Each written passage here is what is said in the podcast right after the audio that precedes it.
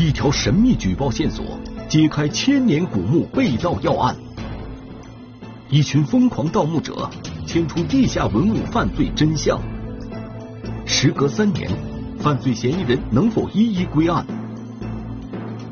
几经倒卖，被盗文物能否追缴成功？武王墩谜案，天网栏目即将播出。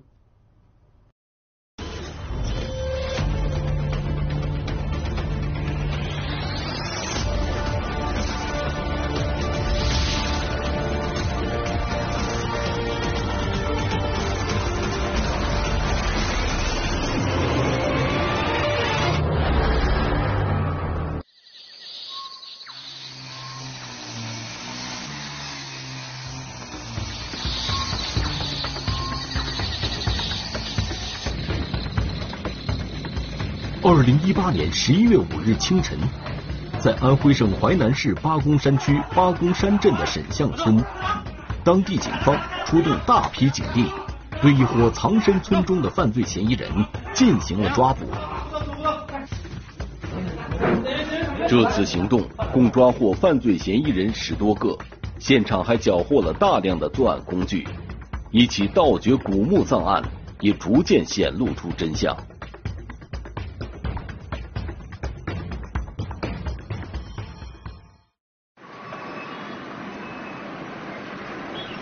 二零一八年六月，淮南市公安局接到了安徽省公安厅转来的一条来自公安部的线索。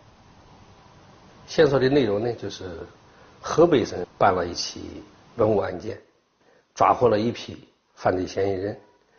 在审讯的这个当中啊，这个检举一伙盗墓嫌疑人，大概是在一五年来过淮南，据说。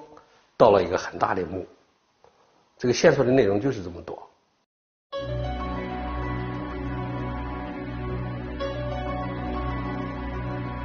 淮南市历史悠久，早在新石器时代就有人类在此活动。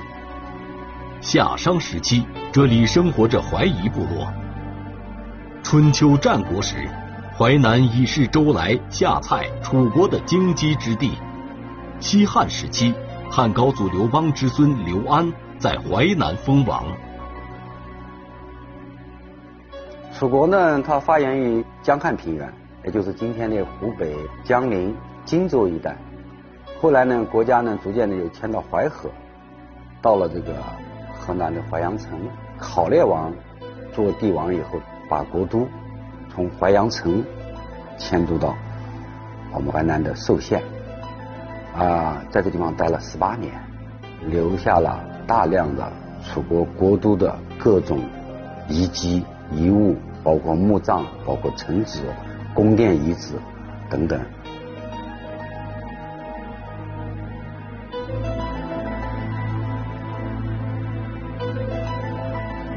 淮南大地上的古遗址、古墓葬数量惊人。二零零五年以来。当地经考古发掘的战国至唐宋时期的古墓葬多达一千多座，未发掘的古墓葬更是难以计数。这些丰富的古墓葬资源，也让淮南成为盗墓案易发地区。全国各地盗墓团伙针对淮南市的古墓葬盗掘犯罪时有发生。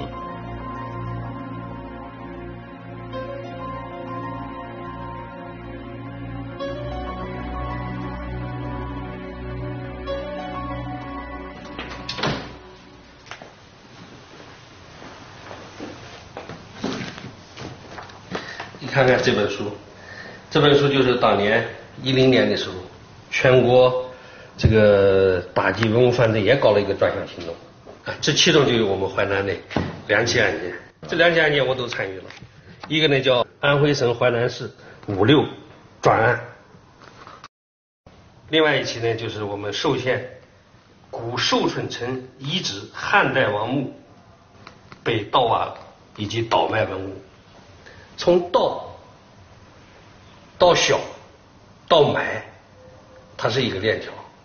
因为我们淮南这个地方呢，在安徽省来讲，应该是一个文物大市，所以这样呢就引起了这个全国各地的这些盗墓贼的觊觎，他们也了解这个历史，和我们当地的这些文物贩子呀勾连起来，通过各种这个手段，甚至一些技术手段，来寻找这些古墓葬进行盗挖。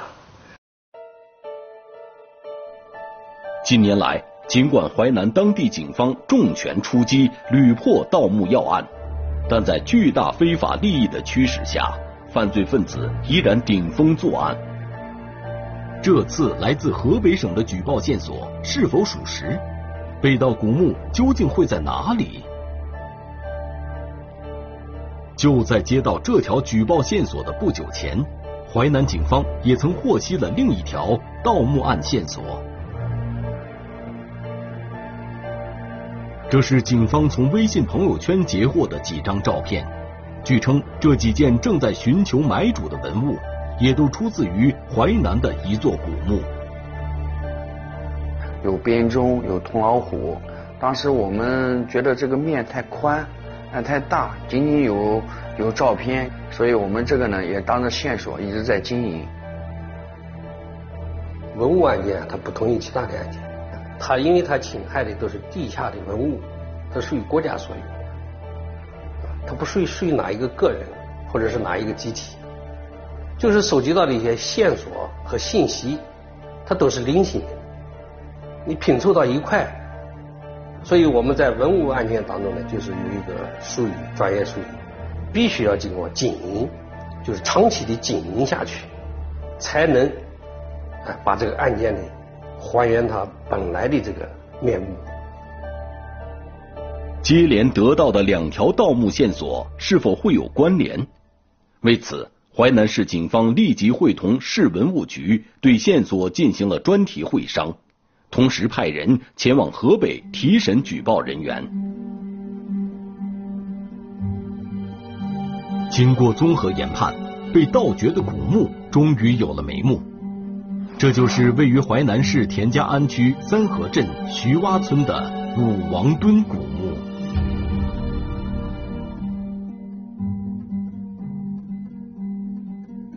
在举报人员的手机中，也发现了另一条盗墓案线索中出现的文物照片。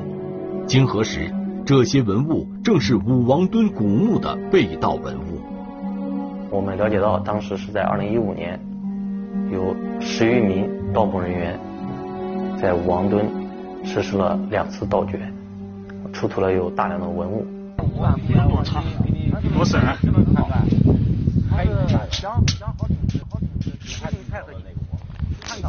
看到了，来九九九。好，就是那个石灰跟泥两个掺合到一块。跟橡皮一样。它这个洞的形状下面大。太深了。米，二十米开外。这里就行了。来。我是原来你反映在文物部门的配合下，我们再对王登这个墓进行勘探，发现了盗洞，这就证实了线索当中所反映的情况是真实的。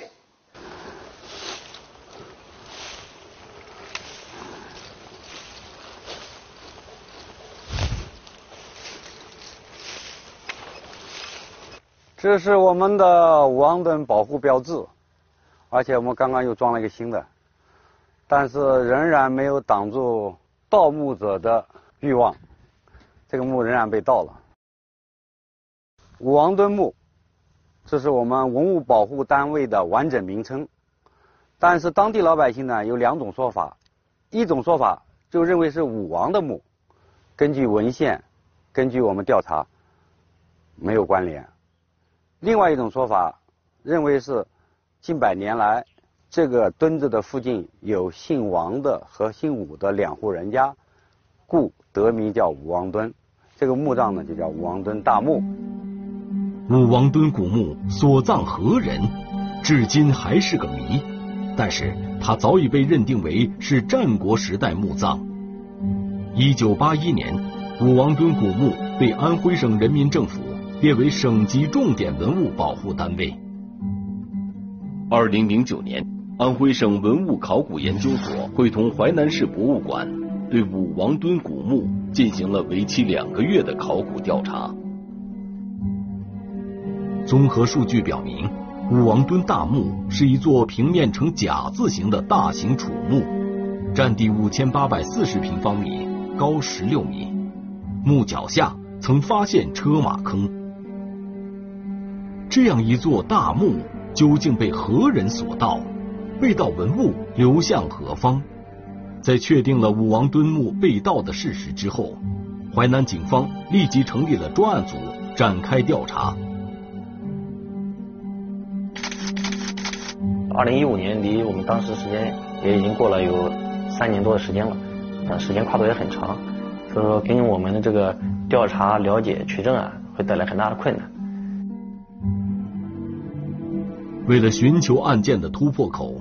专案组又对几位检举人进行了多次提审，终于从其中一位检举人口中得到了一条有价值的线索。当时他对这个盗掘的人员已经不知道真实姓名，也不知道这个是来自哪里，只能说出了一个叫老夏的犯罪嫌疑人，其他的人员他一概不认识，也无法提供其他信息。这是当时我们。去听审之后得到的唯一线索，就是有一个人叫老夏，他流窜在全国，在实施一些盗墓的一些行为犯罪，但是他自己具体不参与，他只是圈内有人哎联系到他，他过去进行技术指导一下，他这个人是对这一块盗墓是非常精通的。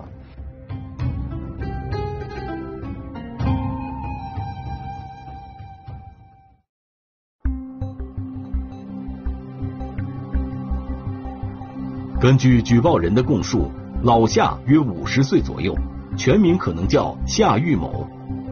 专案组围绕这一重要线索开展情报研判，并对武王墩古墓周边的村镇进行了走访调查，梳理排查了有盗墓前科的相关犯罪人员。这个工作量是很大的，像大海捞针一样。海量的这个数据面前啊，我们得到了。二十多个跟老夏这个名字有关的嫌疑人员的名字。专案组又进行了几轮更为细致的对比和排查，最终从二十多人的名单中找出了一个名为夏玉某的疑犯。因为他当时既没有犯罪前科，呃，也没有什么不良嗜好，说在第一轮排查的时候啊，我们就已经把他排除掉了。后来种种的这个。信息和数据的比对啊，又把它重新提出来了。呃，在大量的这个数据比对面前，还是认为他是最符合举报人说的这个老夏的这个特征。我们就迅速又赶到河北，把这个老夏的照片按照这个程序让举报人进行辨认，然后举报人也认出这个就是他举报的人，举报的这个老夏，然后最终我们就确定了这个老夏的身份。夏玉某的身份确定以后，专案组立即开展顺线研判，发现他曾于二零一六年二月在淮南出现，当时还有一位同乡张某与他同行。经举报人员再次辨认，张某即为武王墩墓盗掘案的幕后投资人，人称老大。通过调查发现，张某在二零一五年多次来到淮南。身边一直伴随有索某、刘永某、赵某某等多位同乡。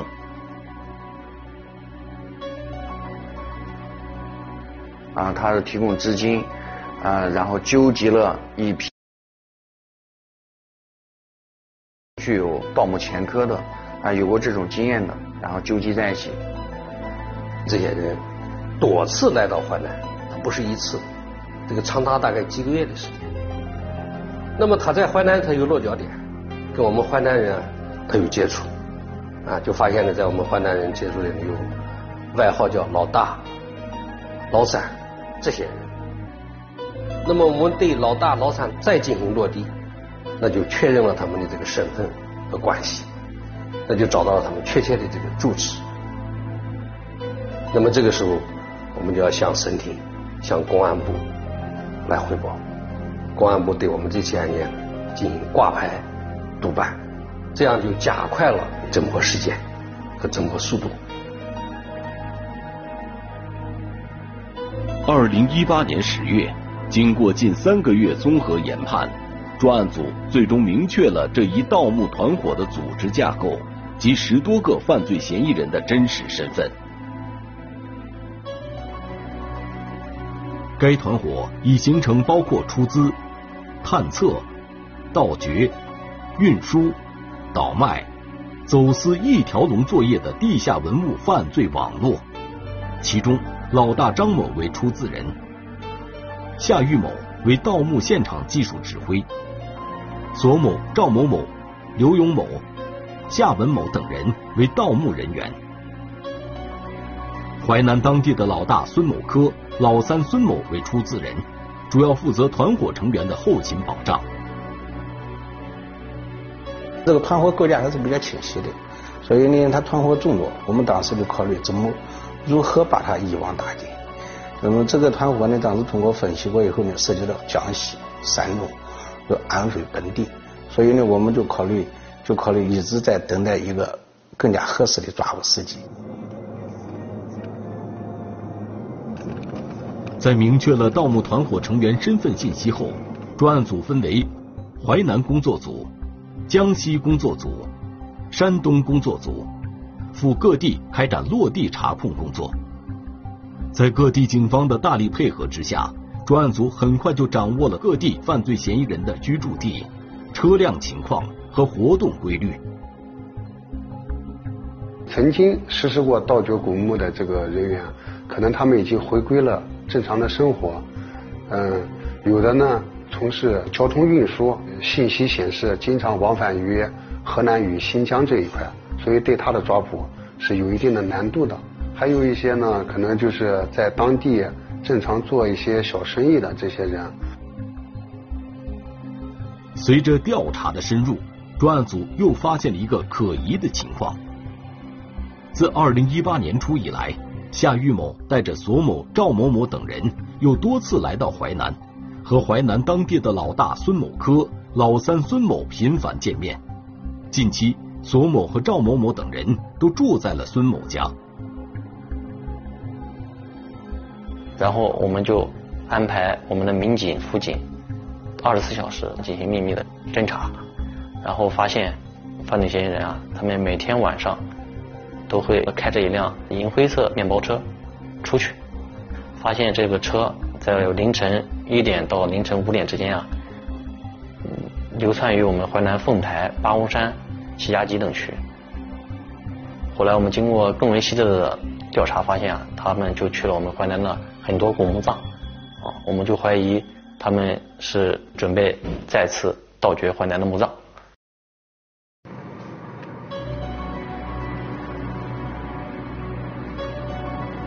经过淮南工作组的缜密调查，发现这伙盗墓人员已经多次行动。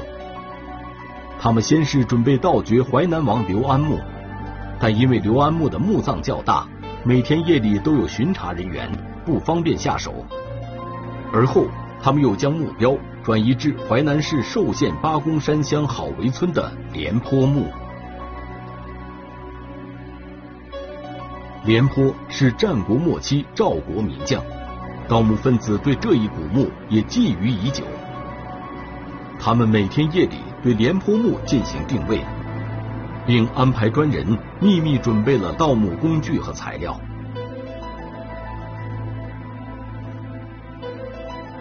廉颇墓是我们一个申报单位，这个墓葬不能被他们盗了。我们认为，哎，他们再次来作案，这是一个很好的抓捕时机。我们通过研判以后呢，发现王登墓的这些犯罪嫌疑人没有完全参与到廉颇墓的这个这个盗挖当中去，这个怎么办？怎么来解决这些问题？那我们必须要达到统一收网呀。那么在收网的之前呢，我们组织了将近两百个民警，吩咐这些嫌疑人所在地，那么在当地公安机关配合下，我们。被这个团伙实施了收网。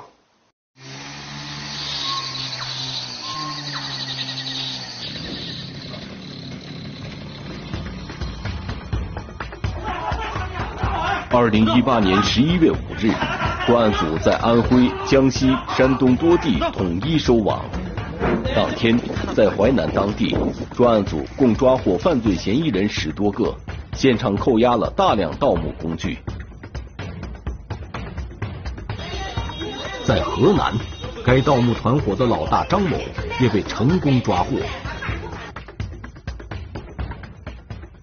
因为比较分布比较广嘛，几个组统一协调这个抓捕实际是比较难，尤其我们本地在本地的这个抓捕组，他那是一个很封闭的一个寨子，不能做到完全的给他封闭，最后躲在里边人不出来，人在房顶四处乱跑，最后动用消防人来进去把他抓获。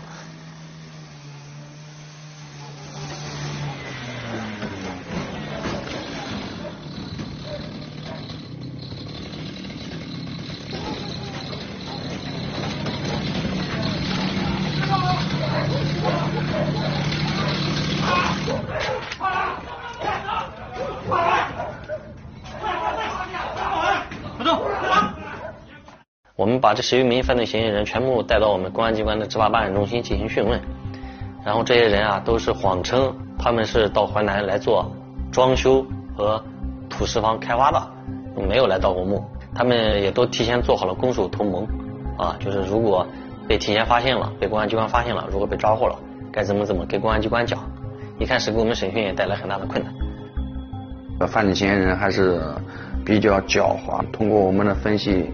研判一看，基本上都是有过盗墓前科的犯罪嫌疑人，所以审讯起来也有难度啊。但是好在我们抓获的人员比较众多，而且缴获的有实施的工具。为了攻破犯罪嫌疑人的攻守同盟，专案组采取各个击破的方式，对每个成员量身制定不同的审讯方案，利用他们之间利益关系寻找突破口，最终。犯罪嫌疑人的防线被一一攻破，他们陆续交代出盗掘武王墩古墓葬的犯罪事实。二零一五年底，该团伙从武王墩古墓北部正上方打洞进入第一个墓室，盗得第一批文物。一个月后，他们又进入到另一个墓室，盗得第二批文物。然后我们就就是准备准备向主室，准备把主室也也也也也打通，然后我们就切开始从第二间房子到第三间房子开始切，它这个房子这个这个中间太厚了，大概有将近两米的吧，中间全部是就是木头。应该是这个主室主室的这个墙壁是吧？对对对，主室到侧室的墙壁中间大概有两米两米宽。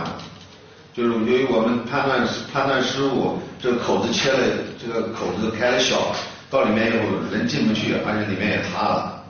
然后你说主室塌了是吧？对，主室塌了。然后我们就顺我们就顺这个主室跟跟这个第二个房子跟第三个房子中间这个夹层里面，我又掏出了一个石壁，黑色的石壁，嗯，还有六七六七块这个七彩彩色的石头。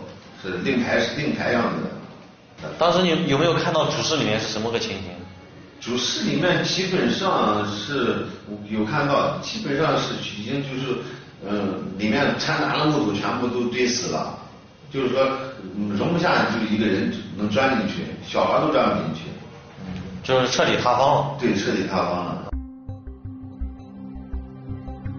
因为主室塌方。盗墓团伙最终放弃了对武王墩墓的进一步盗掘。